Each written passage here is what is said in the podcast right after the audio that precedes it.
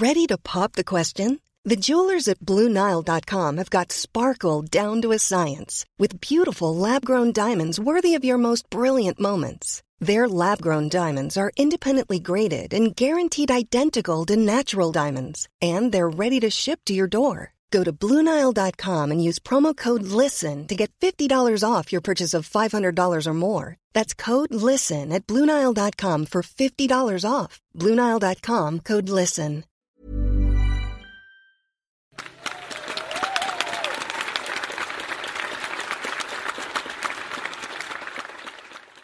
Alors l'histoire suivante est assez euh, emblématique euh, de la manière dont ça se passe euh, dans les veillées quand je découvre quand je découvre des histoires. Ça peut être par des hasards ou des coïncidences incroyables.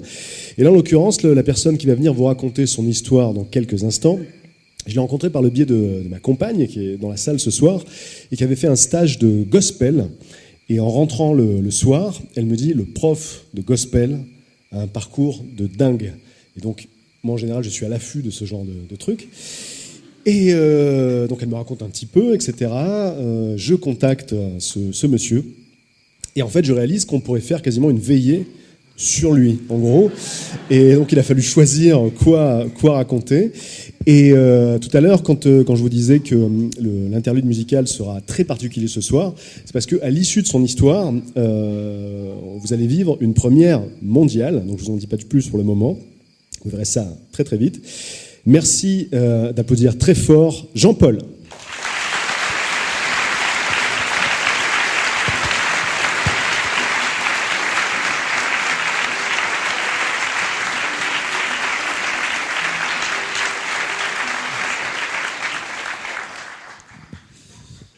Bonsoir.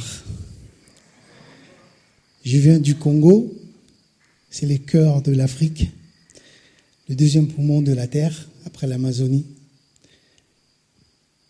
Je viens d'une famille de 20 enfants, un père, deux mères. Et je suis euh, le 19e. À l'âge de 14 ans, j'ai demandé à mon père si je pouvais euh, voyager.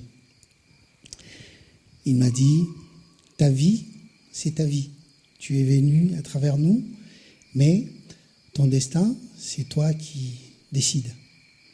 J'ai commencé à mettre l'argent à côté et avec trois autres amis, nous avons pris le bateau, nous avons remonté le fleuve Congo jusqu'à au nord du Congo. Nous avons traversé les frontières. Nous sommes allés en Centrafrique, République centrafricaine. Et les deux autres, ils ont décidé de retourner parce qu'il y avait la guerre en Centrafrique au nord, au Soudan et euh, en Djamena, au Tchad. Et moi, avec euh, mon copain, nous avons décidé de continuer la route. Nous sommes partis de Centrafrique, Cameroun, Nigeria, et on vendait du thé dans la rue. Euh, on récoltait l'argent, on payait euh, des taxis brousses pour continuer la route.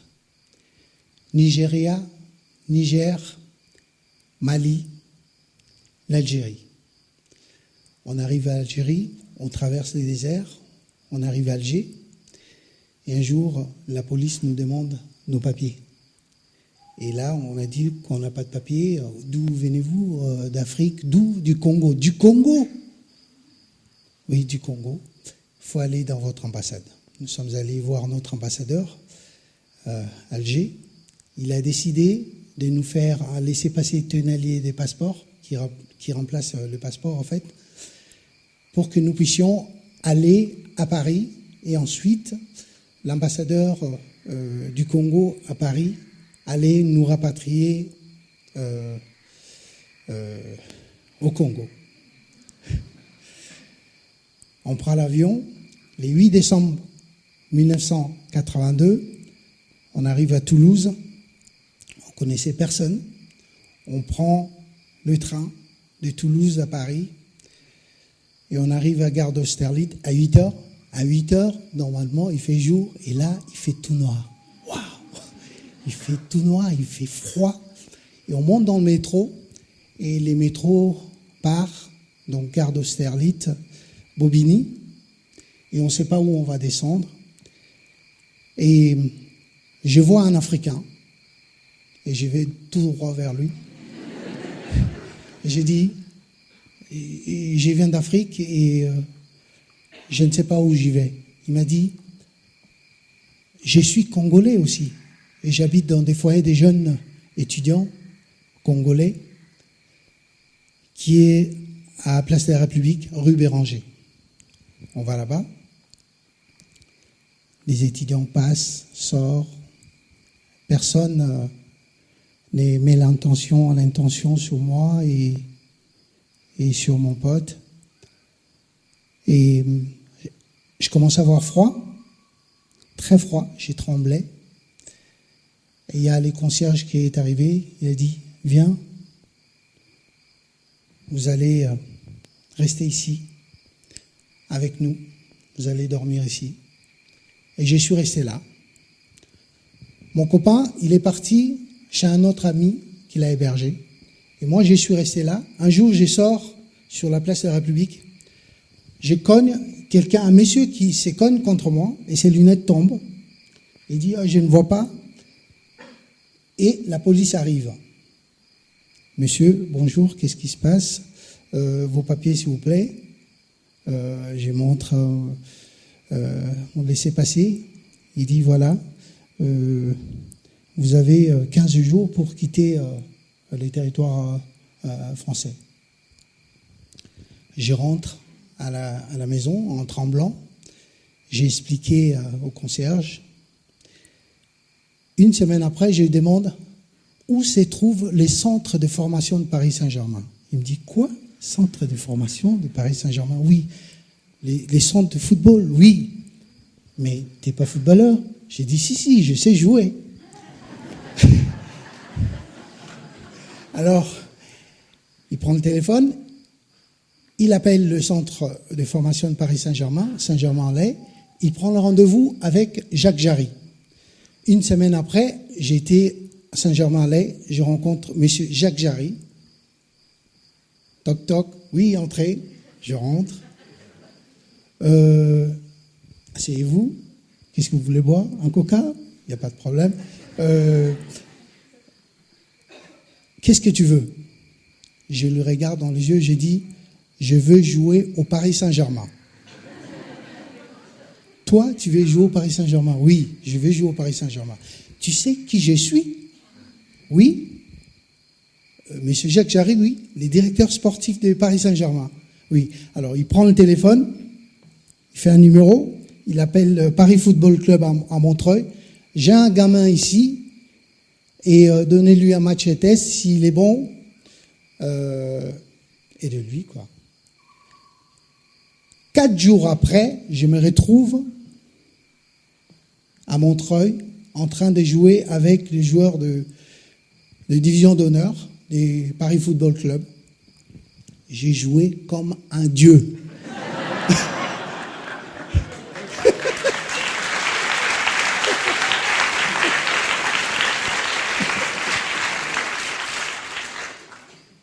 Je sors de là, on me dit, tu vas signer.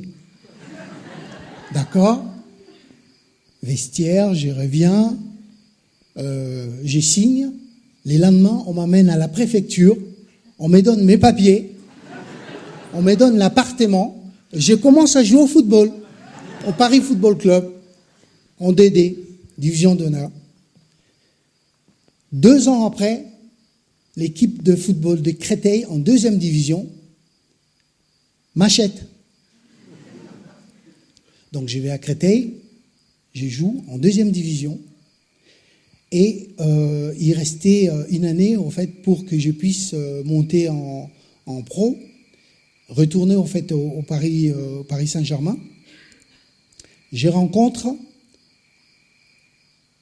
le chorégraphe dramaturge du ballet national du Congo qui dansait avec ma sœur au Congo il y a longtemps.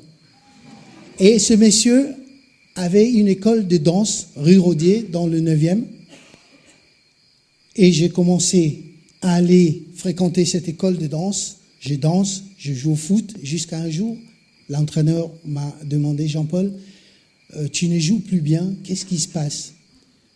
Euh, J'ai dit, je pense que je change, je vais changer mon destin. Je vais devenir danseur.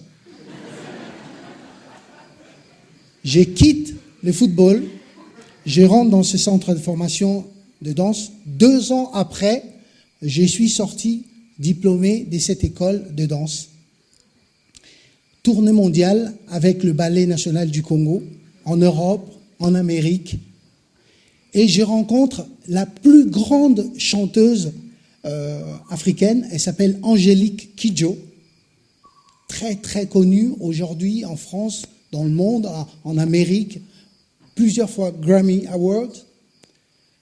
Elle m'a demandé de travailler avec elle en tant que chorégraphe. Voilà, j'ai commencé à travailler avec elle, tournée mondiale en France, en Amérique, en Asie, euh, l'Australie.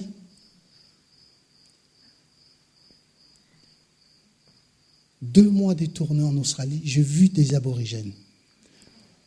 On rentre à Paris, j'ai pris la décision de retourner en Australie parce que j'avais envie de rencontrer les aborigènes. J'appelle l'agent qui avait fait venir euh, Angélique Kidjo en Australie. Elle a dit, tu es le bienvenu. J'ai pris l'avion, je suis retourné à Melbourne. Une semaine après, Jane, cette femme, elle me dit, Jean-Paul, la plus grande chanteuse de l'Australie, Kate Severano, il y a une semaine, elle me parlait de toi. Ah bon? Oui, oui, oui, oui, si, si. Elle veut te voir. Je vais, je rencontre Kate Sebrano, la mère de la musique australienne. Je commence à travailler avec elle. Je signe dans son label. Et j'ai fait partie d'un disque pour soutenir la Croix-Rouge des enfants euh, de l'Australie. Et ce disque a eu un disque d'or où je chante, j'ai composé une chanson qui s'appelle Children of the World.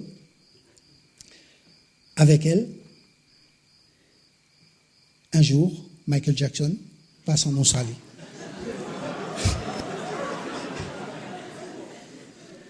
La maison des disques, MDS, dit Jean-Paul, tu vas rencontrer Michael Jackson. Quoi? Michael Jackson, oui. Oui, oui. Ce soir, euh, tu, dois aller au concert, oui, mais euh, dans l'après-midi, tu dois, tu dois rencontrer Michael Jackson. Donc j'ai un disque qui s'appelle No Frontier, où je chante Billie Jean, donc avec euh, mes voix. Alors, Michael veut rencontrer Jean-Paul Abotaï. Je vais rencontrer Michael Jackson. J'arrive là, je vois Michael Jackson. Je lui donne mon CD, il m'embrasse. Je suis touché. Un jour, plus tard, j'ai lu un livre euh, écrit par euh, Franck Lomo, Les Dernières Étoiles, de Gainsbourg.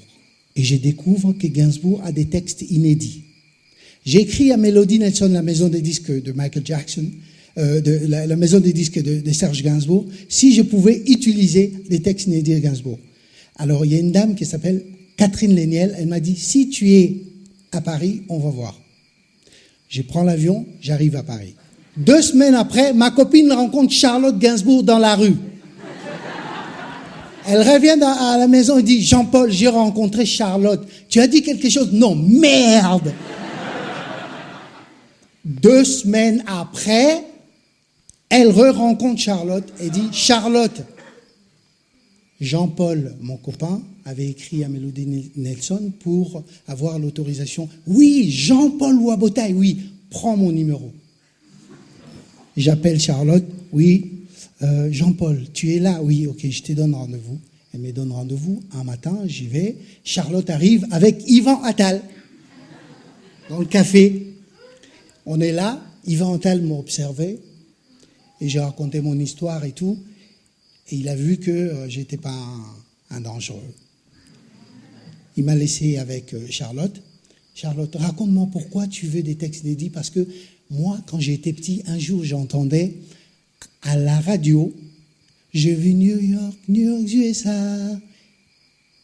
Et 15 ans après, j'arrive en France et je vois, j'ai vu New York, c'est un blanc. Je pensais que c'était un noir puisque c'était chant a cappella et la percussion.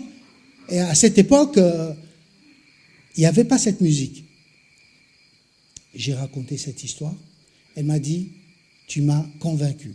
Maintenant, je vais parler avec la famille, avec Warner Chappell, Melody Nelson euh, et euh, Universal pour voir si tu peux avoir des textes inédits euh, des Gainsbourg. Dix ans après, tout le monde signe, on me donne le droit d'utiliser des textes inédits des Gainsbourg. Dix textes inédits des Gainsbourg. Quand je vais voir Universal, j'ai vu euh, Pascal Nègre. J'ai parlé de ça et tout le monde disait mais d'où vient ce Jean-Paul? Ça doit être l'amant de Charlotte ou de Jane, je ne sais pas. Mais comment ça se fait que la famille t'octroie des textes inédits de Serge Gainsbourg?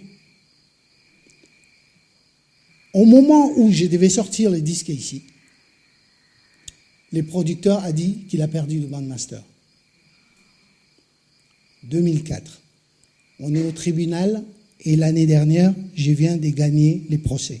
En fait, je peux utiliser ces textes de Gainsbourg. Et comme tout le monde voulait quelque chose sur ces textes,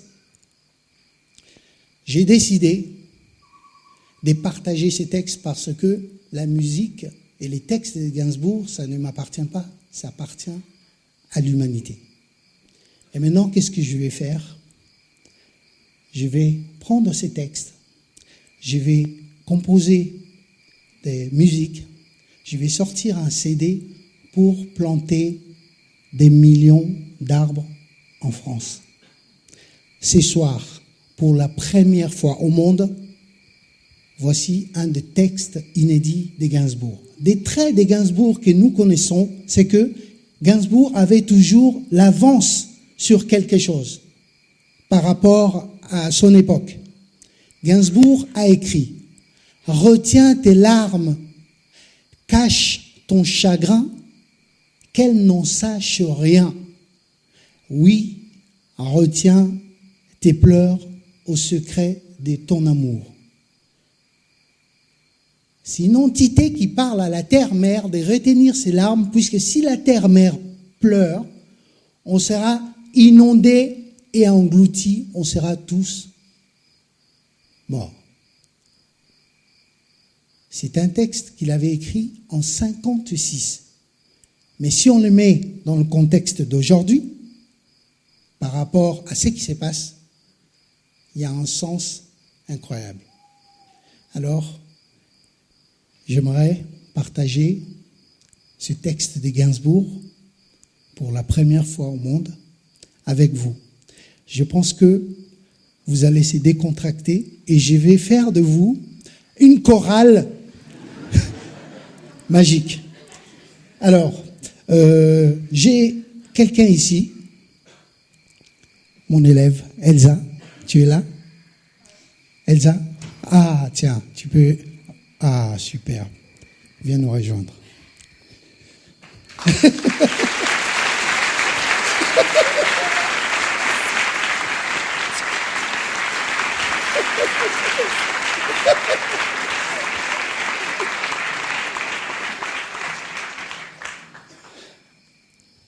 Nous allons chanter ensemble. Alors c'est simple. Euh, wax à la guitare. Wax à la guitare.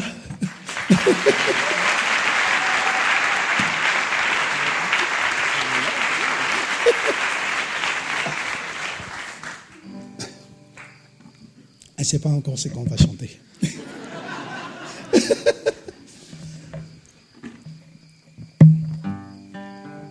Donc, décontractez-vous. Je vais commencer par une voix. Et euh, si vous sentez à l'aise, chantez cette voix. Donc, la première voix, ça fait.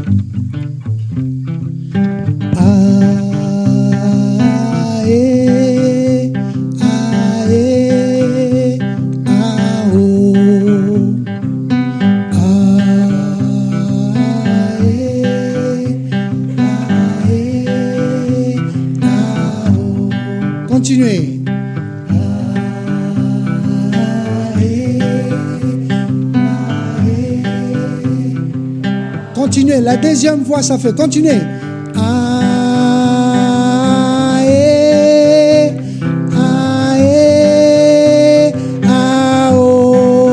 Encore. Oh.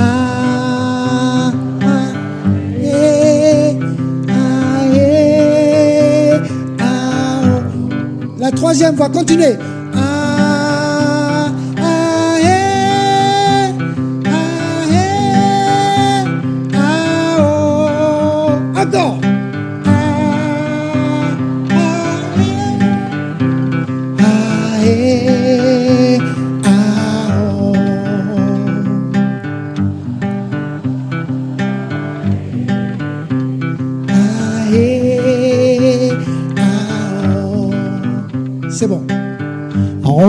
Larmes, cache ton chagrin, qu'elles n'en sachent rien.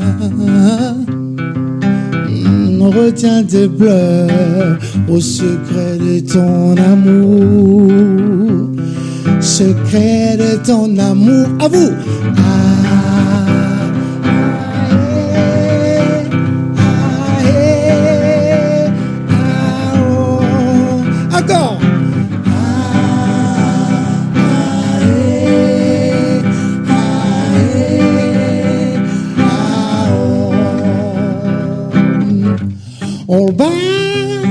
Tears, all back your tears.